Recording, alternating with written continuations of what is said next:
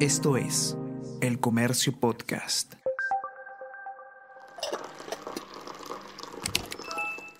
Hola, hola, ¿cómo están? Buenos días, espero que hayan amanecido bien. Está con ustedes Ariana Lira y hoy tenemos... Tenemos que hablar con Ariana Lira.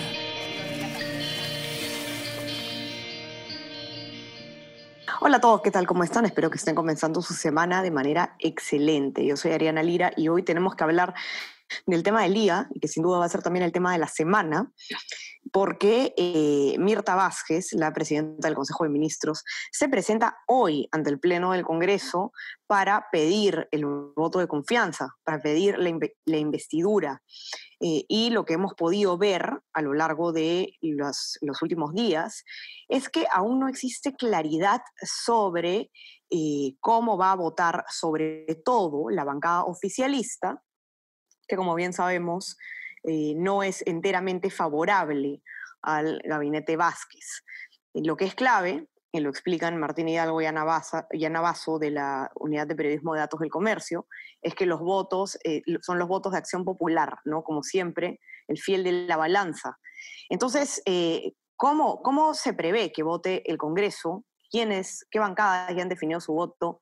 ¿Y qué tan probable es que Mirta Vázquez obtenga efectivamente la investidura del Congreso? Vamos a conversarlo con Martín Hidalgo, jefe de la Unidad de Periodismo de Datos del Comercio. ¿Qué tal, Martín? ¿Cómo estás? Bienvenido.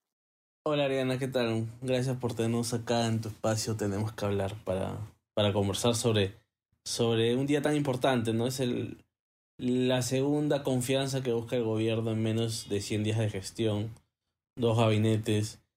Y uno diría que si le dieron el voto de confianza a Bellido, deberían darle también a Mirta Vázquez, debería ser fácil, pero lamentablemente no es tan complicado porque si, en, si hace unos meses con Bellido estábamos discutiendo sobre si Acción Popular y Alianza por el Progreso era quienes le dan el voto de confianza.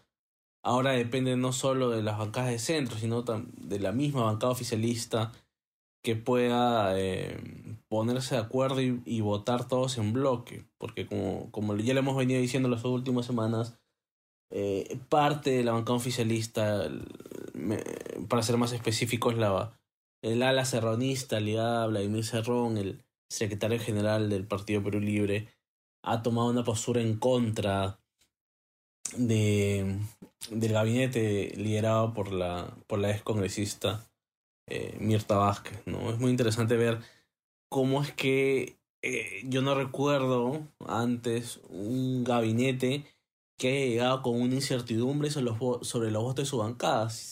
Normalmente las investiduras, eh, los votos de confianza de un gabinete ministerial de gobierno cuenta, o sea, nunca se pone en tela de juicio los votos de, del- de la propia bancada oficialista, ¿no? Esta, en esta situación se, se- sí se está Quizás dando podemos, eso. podemos recordar un poco co- cómo, así muy brevemente, cómo se llega esta situación, ¿no? Cómo es que el oficialismo eh, pasa a, a tener un rol, o, o por lo menos que por un momento pensamos que iba a ser un rol de oposición, ¿no? A raíz de qué pasa esto, quizás podemos recordar un poco para poner en contexto. Se da a raíz del cambio de gabinete, ¿no? Sale Guido Bellido. Guido Bellido es una persona eh, perteneciente eh, al partido Perú Libre, es una figura importante del partido Perú Libre.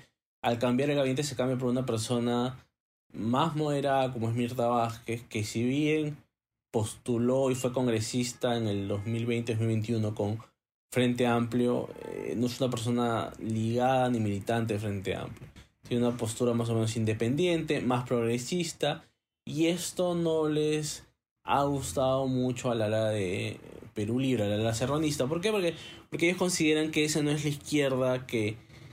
Esa no es la izquierda que debería estar en el poder, porque es una izquierda progresista con la cual ya recordemos hace años. Eh, Vladimir Cerrón viene en una lucha constante en contra de Verónica Mendoza, ¿no? Porque ellos consideran que esa izquierda no es la que puede, no es la capacitada ni la capaz de llegar al poder, ¿no?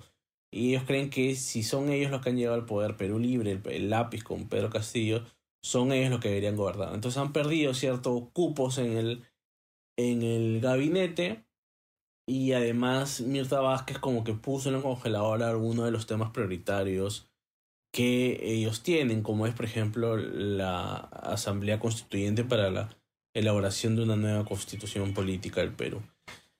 Eh, dijo que no era prioridad Mirta Vázquez, ellos reaccionaron mal, eh, para ellos eh, es una de sus banderas, vienen recolectando firmas para, para lograr ese cometido, y el que ella lo había puesto en la, en la refrigeradora, por así decirlo, les ha afectado mucho. Pero también no sabemos hasta, cuán cierto es esto, ¿no? De que, de que vaya a poner la, en la refrigeradora este tema, porque ya salió también Betsy Chávez, que es ministra de Trabajo, es militante pero libre, pero estaba alejado de, de, del ala saronista, que ya salió a decir que sí es prioridad la, la constituyente. Entonces hay mensajes ambiguos, quizás sea solo para lograr los votos, ¿no? Pero no lo sabemos a ciencia cierta. Ahora son 37 congresistas de la, de la bancada de Perú Libre en la presidencia del Consejo de Ministros eh, confían que pueden conseguir entre 20 a 25 votos, eh, contando a los al ala magisterial con la que se reunió Mirta Vázquez. Mirta Vázquez invitó a toda la bancada, pero al final solo el lunes pasado eh, logró, lograron visitar la, la, facción magisterial de la bancada. Y algunos moderados, ¿no? que si bien son allegados o militantes pero libres, consideran que no es momento de votar en contra y mucho menos con los partidos de oposición como son Fuerza Popular, Renovación Popular y Avanza, por el Avanza País. Eh, de hecho, hasta personajes como Guillermo Bermejo han salido a decir que se debe dar el voto de confianza, que no hay necesidad de votar en contra. O sea, son 12 los, los que integran el área serronista. Ellos mismos no tienen bien definido cómo si van a votar en bloque. Eh, lo que hemos conversado con fuentes internas de esta facción es que algunos estaban proponiendo que se deje en libertad, los que insistían en votar en contra principalmente eran eh, Waldemar Cerrón, que es vocero de la bancada, hermano de Vladimir Cerrón, Alex Flores y, Silvana Robles, ¿no? que son tres personas eh, muy allegadas a Vladimir Cerrón, tanto por el tema familiar como un tema amical de coordinación. Y, y los otros estaban viendo, ¿no? Por eso que un poco lo que decimos en la nota de hoy es que eh, lo van a definir durante el día, ¿no? Porque también es muy importante eh, ver lo cuál va a ser el planteamiento de Mirta Vázquez, cuál va a ser el discurso. Es muy importante, o sea, hay un discurso entre líneas que se da en, medio de esta sesión de investidura que es muy importante estar atentos, ¿no? Los mensajes de las regiones, sobre las promesas de, de, campaña, sobre el plan de Perú Libre. Eh, obviamente yo no creo que vaya a decir algo así como que a cambiar el discurso de que va a apoyar la, la Asamblea Constituyente, pero sí quizás algo sobre el tema del gas en el sur, eh, que hay congresistas de, de, Cusco, Arequipa, de, de toda esa zona sur de, de Perú Libre, a los cuales puede tratar de convencer con ese discurso. Además hemos visto, eh, hemos sacado un informe el fin de semana en el cual se, se muestra que eh, parte de la desaprobación que viene creciendo de, de Pedro Castillo proviene de un descontento en el sur. Entonces va, va a tener que ver mucho con, con el discurso que, que brinde Mirta Vázquez, ¿no? Entonces ahí nosotros lo que, lo que explicamos es que hay como que tres escenarios, ¿no? Uno donde eh, voten separados, dos se terminen votando en abstención o en contra, eh, eh, respetando lo que dijeron en su comunicado en inicio, porque ellos en un comunicado dijeron, el ala serronista dijo de que estaban en contra del gabinete, tajantemente lo dijeron.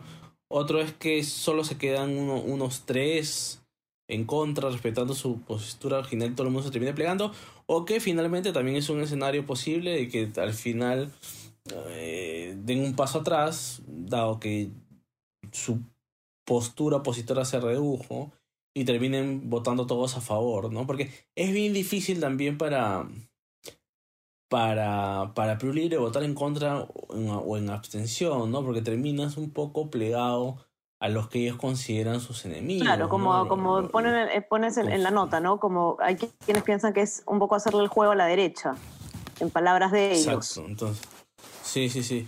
Entonces es, bien difícil para ellos votar a favor y sobre todo que por sus votos sea que se caiga el gabinete, porque claro. le generas una crisis a, a, Pedro Castillo grande, ¿no? La otra bancada que hay que prestar atención es Acción Popular. Claro.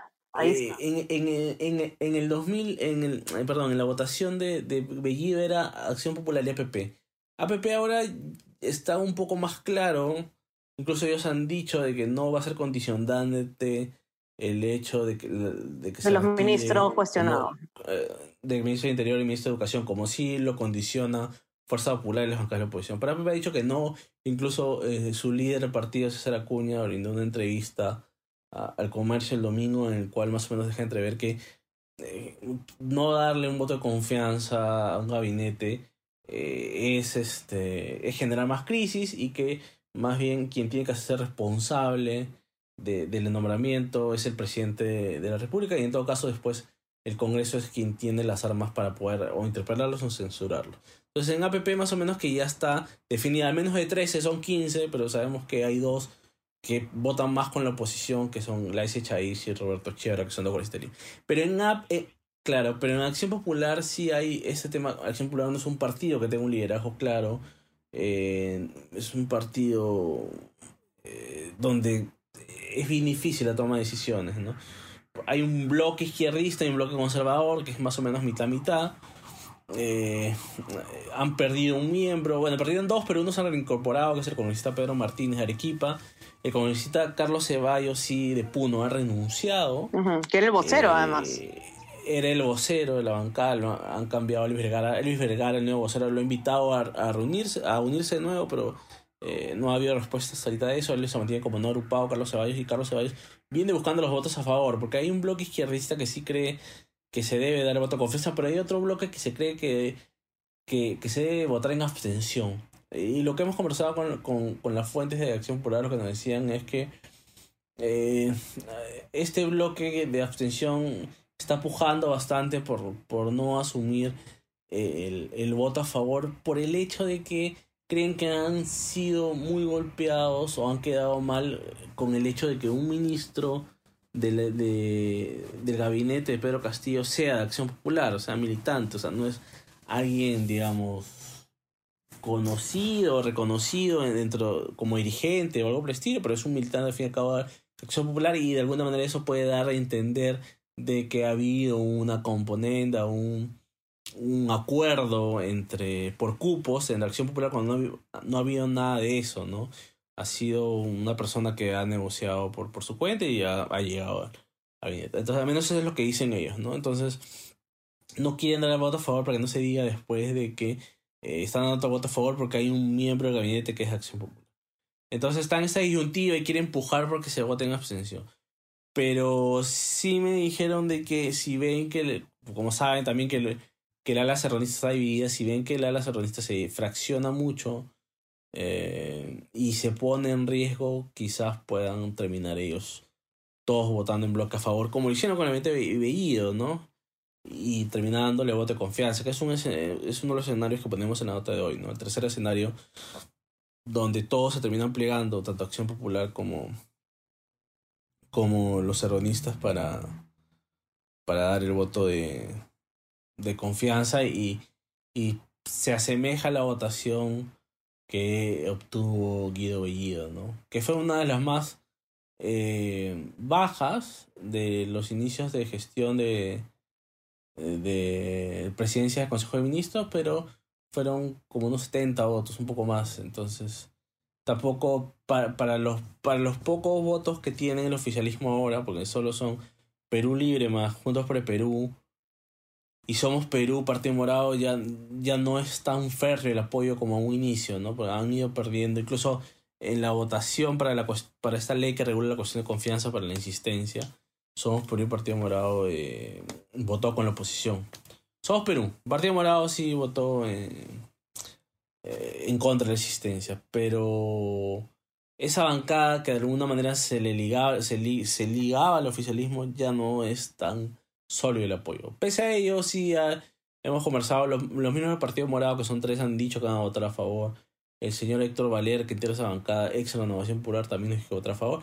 Y en Somos Perú dijeron que tres de los cinco estaban seguros que iban a votar a favor, que dos todavía estaban, pensándolo, ¿no? Están... Y ahí Podemos también, Wong, el, que es tercer vicepresidente y una especie de vocero de la bancada, Enrique Wong, también ha dicho que van a apoyar, salvo Carlos, Carlos Anderson, que es un comunista que ha dicho que no, que todavía lo, va a pensar, que quiere escuchar el discurso, ¿no?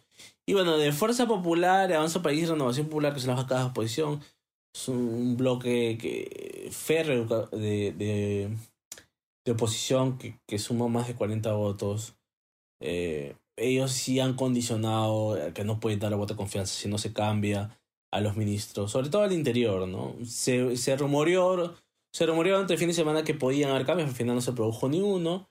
Eh, y entonces es difícil que ellos cambien su posición, ¿no? Además, en, en esas bancadas ya incluso se está hablando sobre la vacancia, ¿no? Ok, claro. Entonces, eh, ya podemos dar por hecho que el, este bloque eh, va a votar en contra, ¿no? Ahí no hay, no hay mucho que dar vuelta. Por lo menos, Sí, por lo menos buena parte, ¿no? De, la, de, la de esas bancadas. Sí, sal- salvo que durante el día se anuncie el cambio de ministro Interior, que yo lo veo bien difícil, porque si hubieran querido hacer cambio ya lo hubieran hecho durante el fin de semana, ¿no? Entonces, si no hay cambio de ministro... eh, pero aún así, cuando, cuando pasó lo del gabinete de Bellido, también habían varios ministros eh, que eran criticados, pero aún así se le dio voto confianza, ¿no? Y claro, después se activaron los mecanismos para la interpelación, el- la, la incluso una censura que no se iba a presentar porque al final eh, hubo el cambio de gabinete y se sacó a, Maraví, que era uno de los ministros cuestionados. correcto.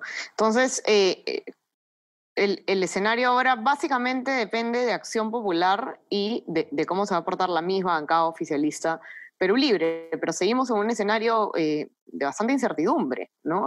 Sobre lo que va a pasar ahora. Como dices tú, bastante va a depender del discurso y de, de los guiños que puede hacer la, la Premier en, en, en el- en su exposición, pero a ver qué Sí. Hay- tomadas. Hay, hay- hay que prestar atención bastante a lo, al- a lo de Perú Libre, ¿no? Es, es bien curioso que llegue un oficialismo tan resquebrajado y con la posibilidad de votar en contra de, de un gabinete, ¿no? De, de, de su propio gobierno. Porque podría estar una crisis, creo que podría abrir una puerta para otras cosas, para más inestabilidad. Eh, ya lo hemos venido señalando, eh, al Ejecutivo le está costando eh, crear una agenda en el Congreso que lo necesitan para sacar proyectos, para sacar eh, parte de sus de las promesas de, que hizo Pedro Castillo el 28 de julio. Nosotros hicimos el análisis cuando Pedro Castillo se presentó el 28 de julio, dio su discurso y sacamos que 63% de sus propuestas necesitaban pasar por el Congreso. Eso quiere decir que necesitaban eh, presentarse por proyectos, necesitaban cambios normativos o nuevas leyes. Y sin un apoyo, sin una bancada sólida, no puedes lograr nada de eso, porque es tu bancada la que es el puente directo con el Congreso para lograr los votos. Entonces, si no tienes un bloque sólido de apoyo y si más bien estás perdiendo, como está pasando con Somos Perú, estás perdiendo el poco apoyo que ya tenías, se le va a volver más complicado y vamos a llegar, vamos a pasar los 100 días eh, con esta situación de incertidumbre continua, ¿no? Y no sabemos de acá hasta diciembre cuántos gabinetes vamos a tener. Eh, Ya, ya en dos meses hemos tenido dos gabinetes, cosa que es así un cambio bastante rápido, ¿no? Ujú, Así es, correcto.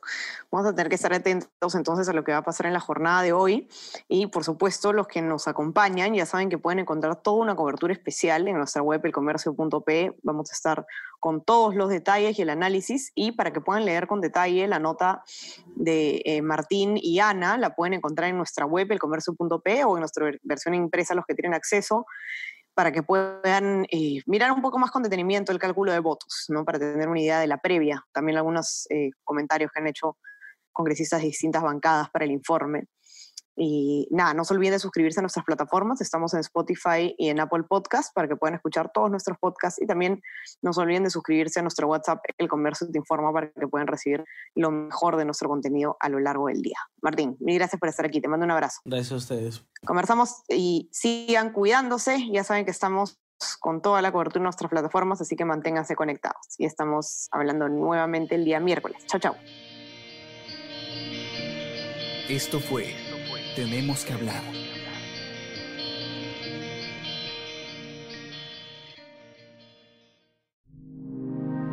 El Comercio Podcast.